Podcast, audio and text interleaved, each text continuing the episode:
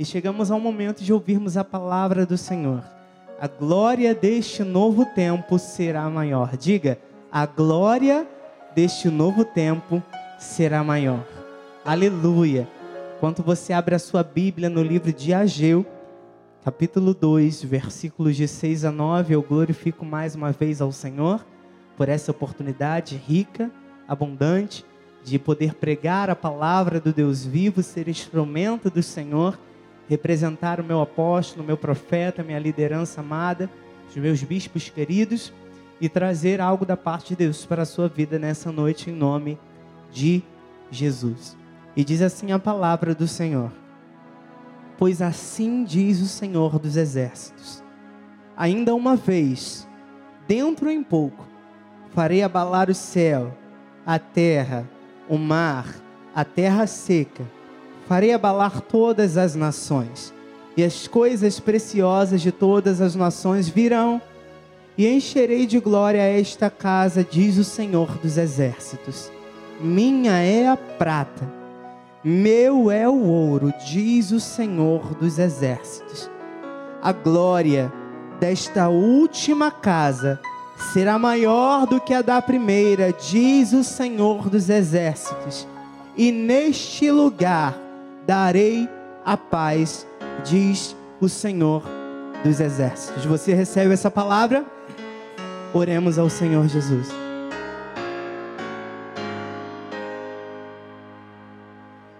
Pai amado e bendito, Deus Todo-Poderoso, Senhor dos exércitos, Senhor, justiça nossa, o caminho, a verdade, a vida, nossa bandeira, nossa paz, nossa esperança, nosso refúgio, nosso escudo, nossa fortaleza, torre forte, esconderijo.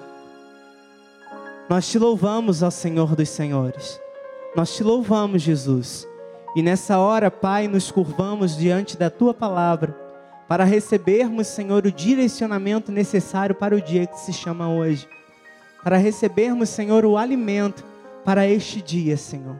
Para recebermos aquilo que o Senhor quer tratar conosco nessa noite. Fala ao nosso coração, ministra, Pai, de forma tremenda, profunda, sobrenatural. Nós nos curvamos diante da tua palavra e te pedimos fala conosco. Renova nessa noite também, Pai, a nossa vida, as nossas forças.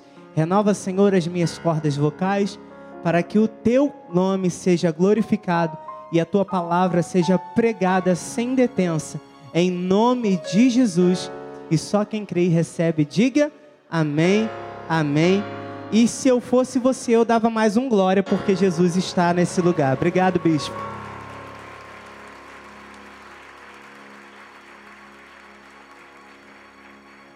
Aleluia. Povo eleito, igreja do Deus vivo, sacerdote, guerreiros da fé, avivalistas.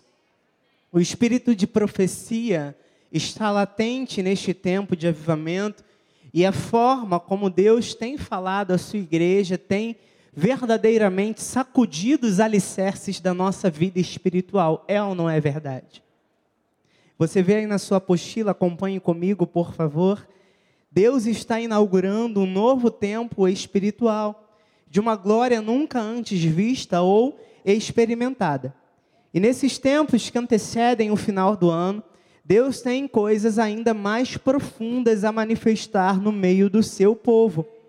O que o Senhor reservou para nós neste tempo não se compara a nada que tenhamos vivido durante toda a nossa caminhada com Ele chegou o tempo de experimentarmos de uma glória ainda maior. O Espírito emitiu, o Espírito de profecia emitiu, através deste altar, uma palavra de ordem dizendo para que nós tocássemos a nossa trombeta em Sião, para que nós anunciássemos a vinda de Cristo para que nós falássemos dele, pregássemos a sua verdade, a fim de que o avivamento que começa em nós possa chegar também a outros corações. Esse avivamento, inicialmente pessoal, passa a transbordar de nós, gerando salvação de almas. Diga amém. E a obediência a este direcionamento é o que nos possibilita experimentarmos de uma glória maior. A palavra que nós lemos veio a Ageu num momento onde o templo construído por Salomão havia sido destruído. E Deus ordena a Zorobabel a reconstrução do templo. E é aí que está o segredo. Todo avivamento, diga, todo avivamento, ele vem depois de um momento de reconstrução. Todo avivamento nasce de ruínas. Todo avivamento nasce de algo que está quebrado. E nós passamos por dois longos anos e duros anos de pandemia. É uma verdade. Tudo aconteceu para que fosse o fim da igreja. O inimigo tentou de todas as formas nos calar, cercear o nosso direito de nos reunirmos, fechar as nossas portas mas nós estamos aqui. Nós estamos aqui, testemunhando que a igreja não morreu, testemunhando que a igreja não acabou. Há pessoas que agem como se a igreja tivesse morrido, e eu me recuso, eu me recuso a adotar esse espírito. A igreja não morreu, a igreja está firme. A igreja está de pé. A igreja está firme. A igreja está de pé. Aleluia. Glória a Deus. Em 2 Coríntios 4, 17 diz: Porque a nossa leve e momentânea tribulação produz para nós eterno peso de acima de toda comparação. É um peso de glória. Apesar de tudo que aconteceu, nós vencemos, igreja. Aliás, o Senhor venceu por nós. O Senhor venceu por nós a despeito de toda luta, de toda dor. Tem gente aqui que chorou amargamente, mas passou incólume, está de pé, está firme. Estamos aqui. E agora vem a profecia, depois desse tempo de ruína, depois desse tempo de destruição, vem a promessa de um grande avivamento. Como uma resposta a todo tempo difícil que enfrentamos, e é por conta dessa luta que enfrentamos que nós podemos declarar que a glória deste novo tempo será maior. E aí eu quero voltar com você em Ageu 2, de 6 a 9, pois assim diz o Senhor dos Exércitos: Ainda uma vez, dentro em pouco, farei abalar o céu, a terra, o mar e a terra seca. Farei abalar todas as nações e as coisas preciosas de todas as nações virão. E encherei de glória essa casa, diz o Senhor dos Exércitos. Minha é a prata, meu é o ouro, diz o Senhor dos Exércitos. A glória desta última casa será maior do que a da primeira, diz o Senhor dos Exércitos e neste lugar darei a paz, diz o Senhor dos Exércitos. O que Deus fará neste novo tempo não se compara às maiores experiências que nós já tivemos com Ele em toda a nossa vida. Deus está abalando estruturas, Deus está restaurando fundamentos, Deus está atraindo a igreja riquezas preciosas, Deus está nos enchendo de glória e trazendo sobre nós um tempo novo, um tempo de um mover novo, diga amém, uma nova dimensão de um relacionamento com Cristo, uma nova dimensão de poder, de autoridade, uma nova dimensão de unção. Então prepare-se para ser cheio da glória de Deus e para viver muito mais frequentemente debaixo do seu sobrenatural. E o que Deus espera de nós neste tempo é uma verdadeira, completa e sincera rendição, obediência, digo obediência. Obediência é o nosso chamado. A obediência atrai o ânimo e o poder do Espírito de Deus. Olha o que diz os versículos 4 e 5 de Ageu 2. Ora, pois ser forte, Zorobabel, diz o Senhor, ser forte, Josué, filho de Josadac, sumo sacerdote, e tu, todo o povo da terra, ser forte, diz o Senhor, e trabalhai. Ser forte, diz o Senhor, e trabalhai, porque eu sou convosco, diz o Senhor dos exércitos. Segundo a palavra da aliança que fiz convosco, quando saíste do Egito, meu espírito habita no meio de vós, não temais. Não temais. Eu queria que você virasse para essa pessoa que está do seu lado atrás de você, diga para ela: não temas. Diga: não temas.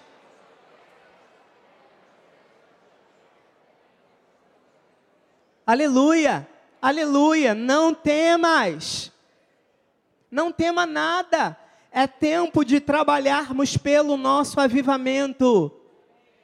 Não tema nada, não tema homem algum, ainda que o inferno tente te paralisar e se utilize de todos os seus meios para isso, não tema. Lembre-se que cada palavra determinada a teu respeito está em andamento vai se cumprir, já se cumpriu. Jesus não mentiu. Aleluia. Glória a Deus. Jesus não mentiu. Foi Ele mesmo, o Senhor dos Exércitos, que determinou esse novo tempo, esse novo tempo sobre a tua vida. Então seja forte, Seja forte, diz o Senhor, e trabalhai. Mãos à obra, amados, o tempo de ficar parado já passou. O tempo de parar já passou. Junto com a pandemia veio um espírito de paralisação, um espírito de acovardamento, e já é tempo de romper com isso e se mover profeticamente em direção a um grande avivamento. Porque o Espírito, o Senhor não nos deu espírito de covardia, mas de poder, de amor e de moderação. Então é tempo de romper com a paralisação. É tempo de colocar a mão na massa, diga amém, e trabalhar em prol do avanço da profecia que recebemos sobre a face da terra. É tempo de assumirmos a responsabilidade que essa profecia do avivamento nos traz mais do que nunca nós precisamos estar em aliança com essa palavra e com esse altar. Ouça isso. É tempo de espiar a terra da evangelização. E ainda que essa terra seja cheia de gigantes, nós precisamos adotar um espírito diferente como Caleb. Veja Números 14, 24. Mas o meu servo Caleb, porque nele houve outro espírito, e porque perseverou em seguir-me, eu o introduzirei na terra em que entrou, a sua posteridade a possuirá. Se em nós, ouça isso, houver um espírito diferente, uma perseverança no servir, uma perseverança no servir, no fazer mais pelo reino, no pregar a verdade, no investir em salvação de almas, nós possuiremos a terra. Deus tem falado a nós, e Deus falou muito sobre isso aqui no sábado, na nossa conferência, a respeito de ampliação de territórios. Cada um de nós tem uma esfera de atuação. E Deus, Lídia, quer ampliar essa nossa esfera. Deus está falando sobre ampliação de territórios amplia o espaço da tua tenda. Alarga o espaço da tua tenda. Firma as tuas estacas, porque você vai transbordar. Você vai ver um transbordar de Deus na tua vida, então você vai possuir a terra. Aquela terra, aquelas terras que não ouviram ainda falar da verdade, que ainda não tiveram acesso à graça de Jesus nós ainda podemos chegar a lugares inacessíveis ao Evangelho, e é este lugar que eu tenho pedido ao Senhor. Eu não sei quantos de vocês têm a ousadia de fazer a oração, eu tenho feito isso aqui, tenho feito com os jovens também. Senhor, dá-me as nações. Senhor, me dá o Brasil, porque diz a palavra do Senhor nos Salmos, Salmo 2: Pede-me, e te darei as nações por herança, e os confins da terra por tua possessão. Abre a sua Bíblia e não está no nosso script. Abra aí em Salmos, Salmo capítulo 2, versículo 8. Pede-me, e eu te darei as nações por herança, e as extremidades da terra por tua possessão. Então nós precisamos ter a ousadia de fazer esse nível de oração. É esse tipo de oração. Eu quero o Brasil. Eu quero o Brasil. Para quê? Para o meu nome ser conhecido, para o meu talento ser reconhecido? Não. É para que Jesus seja conhecido e pregado. É para que o nome de Jesus seja glorificado. É para que vidas sejam salvas, se convertam e sejam atraídas ao Evangelho. Esse é o objetivo. Esse é o nosso prazer. É o que nós queremos, é o desejo da nossa vida e do nosso coração. Então nós podemos contribuir para que a voz profética deste altar seja amplificada e difundida numa proporção ainda desconhecida. Nós podemos contribuir para que rios de água viva fluam sem detença deste lugar, para que multidões venham buscar água da fonte, água limpa para se beber, água sem mistura, sem humanismo, sem mecanismos do homem, sem interferência, sem arrogância, águas vindas direto do trono do Pai. Irmãos amados, mãos à obra. Hebreus 12, de 12 a 13 diz: Por isso restabelecei as mãos descaídas e os joelhos trôpegos, fazei caminhos retos para os pés, para que não se extravie o que é manco, antes seja curado.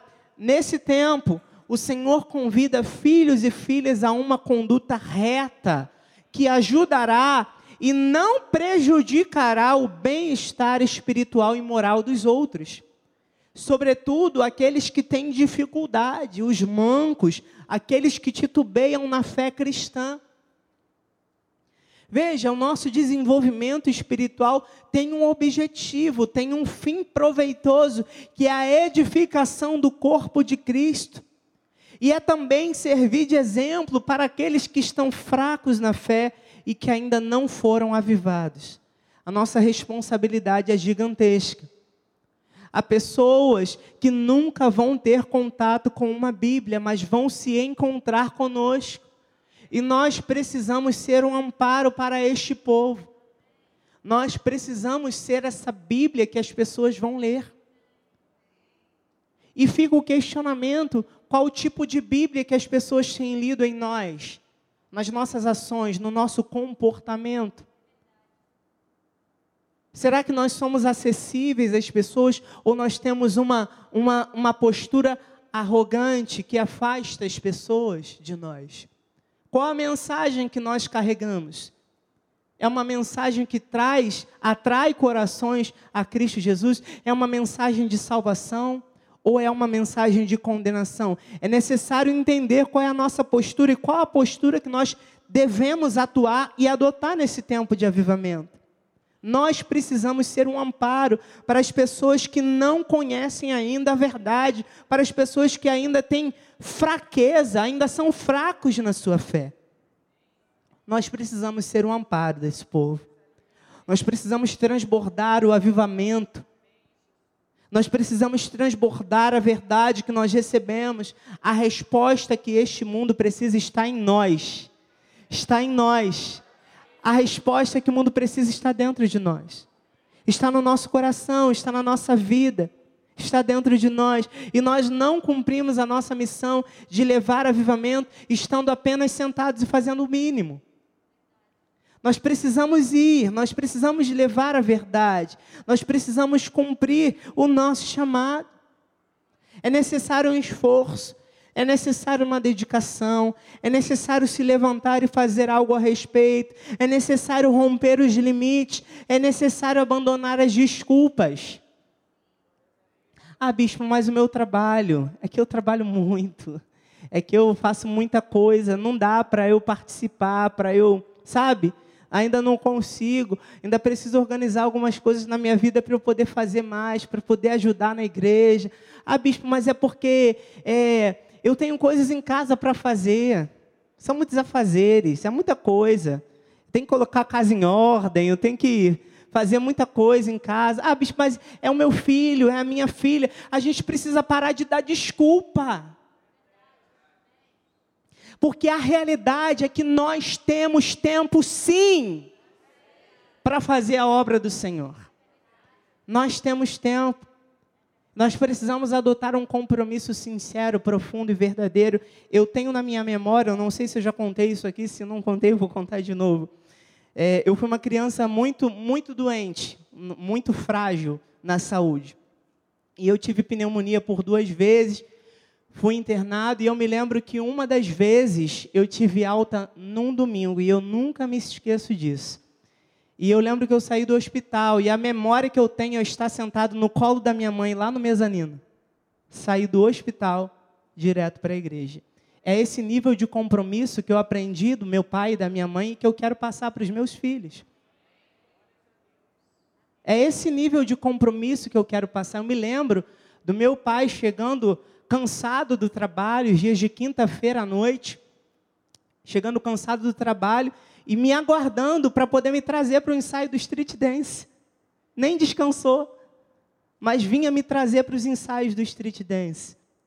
E é essa memória que eu tenho guardada em mim, é esse nível de compromisso.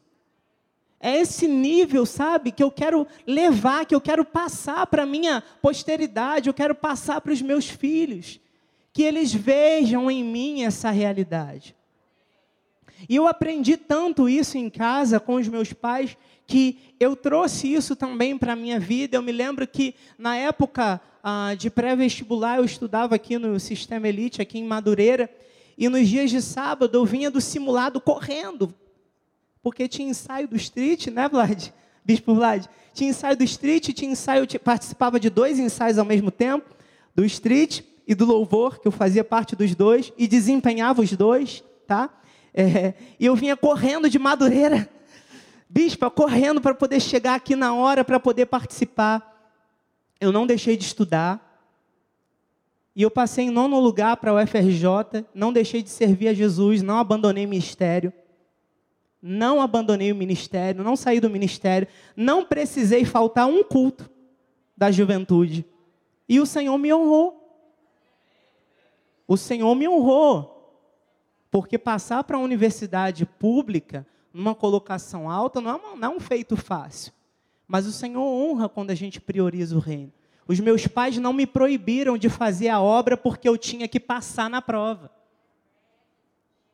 Meus pais não me proibiram de estar, de sair, de estar até mesmo com os meus amigos, para poder, sabe? Porque eu tinha que passar na prova, eu tinha que fazer, eu tinha. Vocês estão. Alguém está entendendo essa palavra aqui? O Senhor honra quando nós temos compromisso com Ele. E eu louvo a Deus pela vida dos meus pais que me ensinaram isso. Esse compromisso com o reino, esse compromisso com a obra. Esse compromisso que não é assumido, amém? Nós estamos aqui para servir uns aos outros, amém? Mas acima de tudo, estamos aqui para servir a Cristo.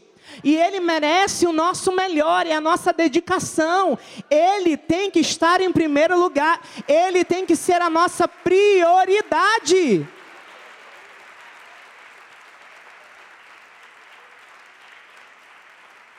É a nossa prioridade. Então, passou-se o tempo de dar desculpas a Deus. Passou-se o tempo.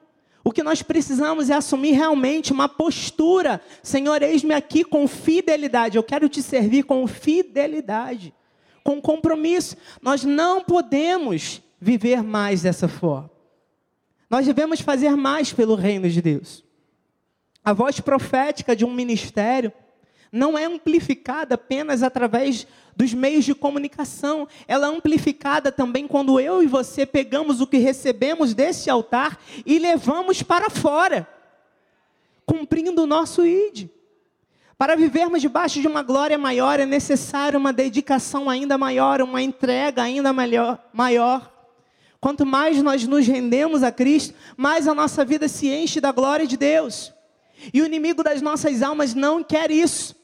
Ele luta incessantemente contra isso. Nós ouvimos isso no domingo com o nosso bispo nacional. Que nós enfrentamos diariamente muitas oposições. E Paulo também disse isso: lutas por fora, temores por dentro. Muitos são os ataques. E é por isso que, como exército de Cristo, nós precisamos, como disse o bispo, estar em posição de alerta em atitude de constância, mostrando-nos corajosos e firmes na defesa da nossa fé, no cumprimento do nosso chamado. Nós não podemos baixar a guarda, não podemos permitir que os dardos do inimigo se instalem em nós e nos impeçam de viver o novo de Deus. É necessário que nós sejamos resistência. Tiago 4, Tiago 4, 7 diz: Sujeitai-vos, portanto, a Deus, mas resisti ao diabo, e ele fugirá de vós. Precisamos ser resistência. Também 1 Pedro 5, 8 a 10. Sede sóbrios e vigilantes, o diabo, vosso adversário, anda em derredor, como um leão que ruge procurando alguém para devorar. Resisti-lhe firmes na fé, certos de que sofrimentos iguais aos vossos estão se cumprindo na vossa irmandade espalhada pelo mundo. Ora, o Deus de toda graça, que em Cristo vos chamou à sua eterna glória, depois de ter sofrido por um pouco, ele mesmo vos há de aperfeiçoar, firmar, fortificar e fundamentar. Nessa guerra espiritual pelo nosso avivamento, nós não podemos sair desarmados. Não podemos sair desprevenidos. Então olha para essa pessoa que está do seu lado, diga para ela, não esqueça a sua armadura. Não esqueça. Não esqueça. Saia sempre de casa com a sua armadura. A armadura do espírito não pode permanecer guardada. Eu preciso estar alerta. Eu preciso estar revestido. Eu preciso me sujeitar a Deus. Eu preciso me revestir diariamente, resistindo o diabo e as suas armadilhas, permanecendo firme na fé. Essa é a maneira de vencer tudo é a maneira de experimentar do sobrenatural de Deus. Você precisa resistir. Você precisa estar firme na fé, porque o que vem sobre ti é além de todas as medidas que a tua mente consegue alcançar. 1 Coríntios 2, 9 diz: Mas como está escrito, nem olhos viram, oh aleluia, nem ouvidos ouviram, nem jamais penetrou em coração humano o que Deus tem preparado para aqueles que o amam. Você ama o Senhor? Essa palavra é para você, querido.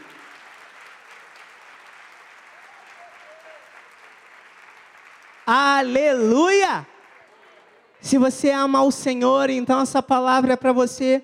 Nem olhos viram, nem ouvidos ouviram, nem jamais penetrou no coração do homem o que Deus tem preparado para nós, para a nossa vida nesse tempo. Então, prepare-se, porque você vai subir de nível. Prepare-se, porque a tua patente será elevada. Tua patente espiritual vai subir. Você vai subir de nível. Prepara a tua vida. A maré da glória de Deus está subindo.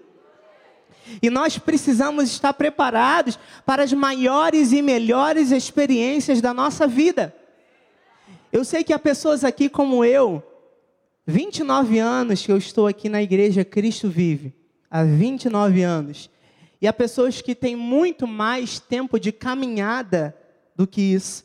Nós já vimos e vivemos muitas coisas com Deus. É ou não é verdade? Você já teve muitas experiências, é ou não é verdade? Mas Deus tem mais. Deus tem mais. Deus tem muito mais. Então eu não posso me contentar com aquilo que eu já vivi, pensar que aquilo que eu já vivi está bom. Eu preciso me lançar nessas águas profundas do conhecimento de Deus. Oséias disse: conheçamos e prossigamos em conhecer o Senhor. Paulo disse aos Romanos: ó profundidade das riquezas, tanto da sabedoria como do conhecimento de Deus. Quão insondáveis são os seus juízos, quão inescrutáveis os seus caminhos. Quem, pois, conheceu a mente do Senhor? Ou quem foi o seu conselheiro? Ou quem primeiro deu a ele para que lhe venha ser restituído? Porque dele, por meio dele e para ele são todas as coisas. A ele, pois, a glória eternamente. Amém. Então há mais de Deus para as nossas vidas. Há uma profundidade de um conhecimento. Há mais da multiforme graça. Essas águas são mais profundas do que nós imaginávamos. Aleluia! Tem mais. Quando a gente pensa que chegou ao nível, ao ápice, a gente descobre que tem mais a gente descobre que é mais fundo, pastor. A gente descobre que é, é, as profundezas do Senhor, as experiências que estão disponíveis a nós, esses rios, bispa, eles não têm fundo, não tem fundo. Nós podemos diariamente mergulhar mais e mais e mais, e nos aprofundarmos mais e mais e mais e mais e mais.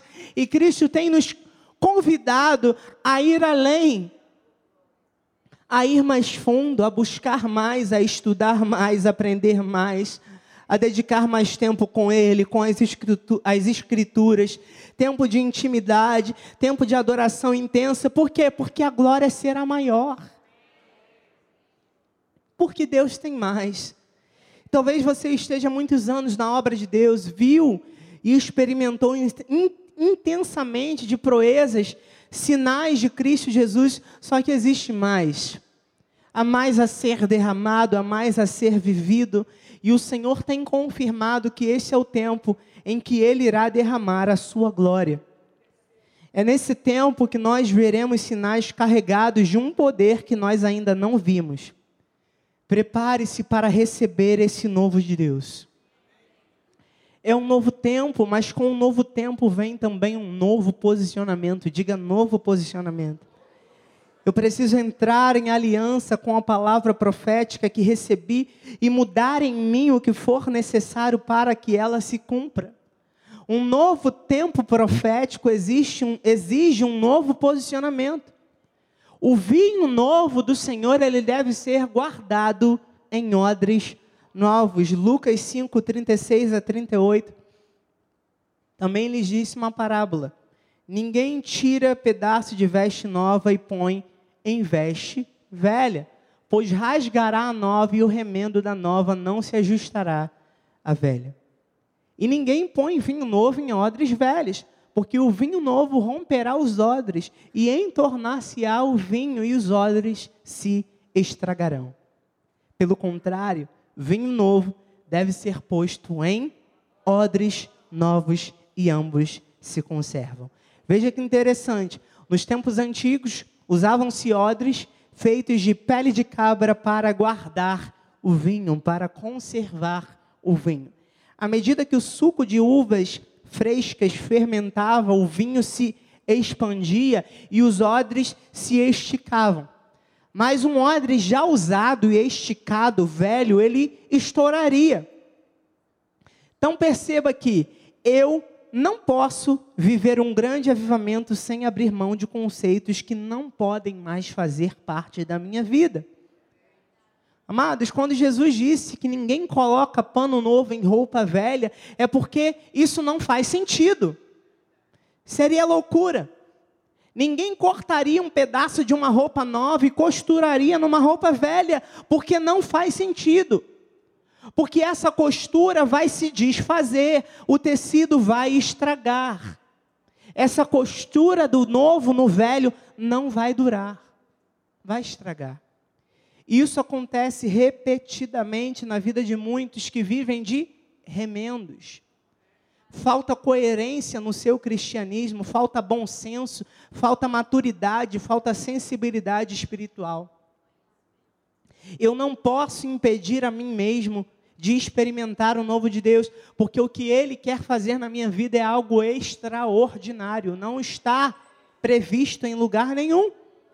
Olha o que diz Êxodo 34, 10 a 12. Então disse: Eis que faço uma aliança. Aleluia. Diante de todo o meu povo farei maravilhas que nunca se fizeram em toda a terra, nem entre nação alguma, de maneira que todo este povo em cujo meio tu estás veja a obra do Senhor. Porque coisa terrível é o que faço contigo. Guarda o que eu te ordeno hoje. Eis que lançarei fora da sua presença os amorreus, cananeus, heteus, ferezeus, heveus, jebuseus. Abstém-se de fazer aliança com os moradores da terra para onde vais, para que não se sejam por cilado. Chegando ao final dessa mensagem, eu quero, quero te recomendar que para experimentar a glória desse novo tempo do Senhor, é necessário romper alianças que não agradam a Deus. Paulo disse aos Coríntios: que sociedade pode haver entre a justiça e a injustiça? Que comunhão entre a luz e as trevas? Para esse novo tempo, Cristo exige de seu povo uma postura clara e firme, no sentido de não andarmos segundo o conselho dos ímpios, não nos determos no caminho dos pecadores, não nos assentarmos na roda dos escarnecedores. Eu não posso me associar com quem ridiculariza Deus, com quem zomba da Sua palavra. Eu não posso participar da conduta iníqua das pessoas que me cercam, ainda que sejam familiares ou pessoas próximas. Há situações que em nós vão acontecer. E nós, assim, com muita dor, vamos precisar nos abster. Vamos precisar recusar. Há convites que, com muita dor, nós vamos precisar recusar. Nós acabamos de ler, coloca por favor de novo o último versículo, Jorge, 12. Para que não te sejam por cilada. Deus está falando aqui. Nós não podemos permitir que amizades, sociedade ou qualquer outro tipo de laço, vínculo, ainda que seja familiar, nos impeçam de viver as maravilhas do Senhor. Muitas vezes você vai precisar dizer: me desculpa, me perdoe, mas eu não vou poder estar com você nesse momento. Me perdoe, mas eu não vou poder participar desta comemoração. Por quê? Porque eu tenho um chamado. Porque a palavra de Deus ordena. Obviamente que há momentos e situações em que o Senhor ele vai nos ordenar. E aí nós precisamos estar atentos. Porque em alguns momentos o Senhor vai dizer: Filho, não rejeite, vá. Vá porque eu quero te usar ali naquele lugar. Mas há também alguns momentos que nós vamos precisar recusar. Para que não nos sejam por cilada. Avalie os lugares e casas que você frequenta. Avalie quem frequenta a sua casa. Avalie quem anda ao seu redor, as reuniões em que está presente.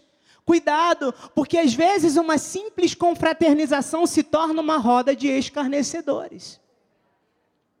Fuja disto. Mostre a luz de Cristo não andando com o mundo, mas através de um posicionamento irredutível. Por quê? Porque o mundo precisa disso. Romanos 8,19 diz: a ardente expectativa da criação aguarda a revelação dos filhos de Deus. Manifestar-se como filho de Deus, e eu estou terminando, num contexto de apostasia, é abrir-se para viver debaixo do impacto da glória de Deus. Quem quer ver a glória de Deus? Manifeste-se. Mostre ao mundo o seu testemunho. Essa é a hora, eleitos. Essa é a hora, nós precisamos. Nós vivemos numa sociedade que cobra posicionamentos e obriga todos a emitirem opiniões acerca de tudo, mesmo quando não deveríamos. Veja se não é verdade. A irmã Maria, vamos supor, a irmã Maria, ela tem o um cabelo claro. Ela pinta o seu cabelo de escuro. Ela chega diante de nós. E a gente, sem ninguém perguntar, dá a nossa opinião. Ficou melhor assim. É verdade ou não é verdade? Estou falando alguma mentira aqui? É verdade. Ninguém perguntou, mas a gente dá a nossa opinião assim mesmo. Por que, por que não fazer isso com a palavra de Deus? Ninguém perguntou, mas eu vou falar assim mesmo. Ninguém requisitou a minha opinião, mas eu vou falar de Cristo assim mesmo. Ninguém quer saber, mas eu vou pregar assim mesmo. Não estão gostando, minha vizinhança não gosta de crente, mas eu vou botar o meu louvor alto assim mesmo. É essa postura que Deus espera de nós. Nós precisamos falar para que Deus marque essa geração através de nós. E eu vou terminar dizendo que Deus vai marcar essa geração através da tua vida. Porque diz a palavra em Ageu 2, 23, naquele dia, diz o Senhor dos exércitos, tomar-te-ei, ó Zorobabel, filho de Salatiel, servo meu, diz o Senhor, e te farei como um anel de selar, porque te escolhi, diz o Senhor dos exércitos. Os comentaristas bíblicos dizem que o anel era um objeto de grande valor, importância e autoridade. Os reis que, eram que possuíam um anel para selar. Ele era usado para confirmar, para selar, para autenticar, para carimbar documentos oficiais. O anel de selar era a assinatura real utilizada para validar os decretos. A homologação de qualquer lei era feita mediante o carimbo do anel de selar em cima daquilo que estava escrito. Que honra maravilhosa. Ser considerado o anel de selar, o carimbo, a assinatura de Deus não é pouca coisa. E é nessa proporção que Deus quer nos usar. Ser o anel de selar do Senhor é como ter uma procuração do próprio Deus para fazer qualquer coisa. Você é o anel com o qual Deus sela as suas promessas. Essas promessas estão todas prescritas e descritas na palavra do Senhor. E todas elas foram assinadas com o poderoso sangue de Jesus. E Cristo quer usar a sua vida para validar numa, no meio de uma geração pervertida e corrupta, aquilo que já existe. Você é este selo. Então disponha-se. Você é essa assinatura de Deus aqui na terra. Disponha-se, querido, querida do Senhor. Carimba esse decreto do Senhor nessa noite. Traz à luz aquilo que está por vir. A palavra de Deus está à nossa disposição para ser levada em nosso coração e marcada, selada, carimbada no âmbito, no âmago dessa geração, no coração dessa geração. E Deus te chama a selar aquilo que ainda está por vir. Porque a glória desse novo tempo será ainda maior. Amém? Assim seja, assim disse o Espírito da graça. Aleluia.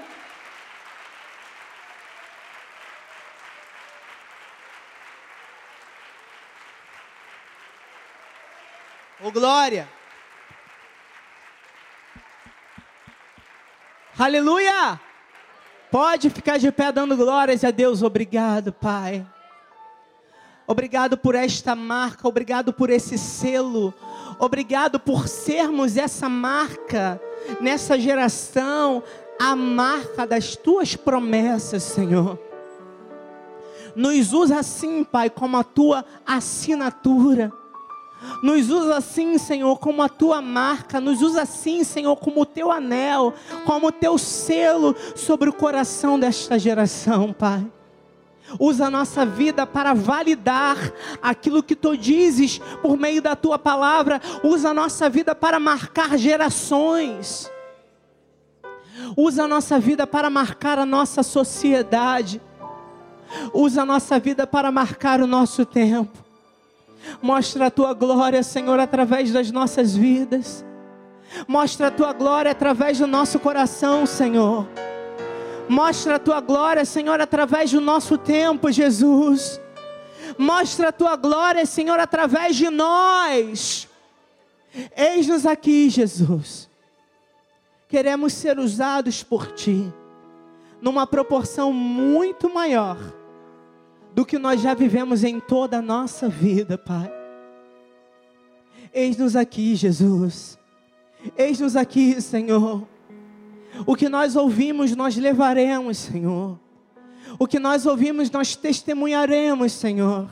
Nós falaremos a tua verdade, nós pregaremos o teu reino, nós seremos as tuas testemunhas aqui na terra. Nos leva além, Senhor.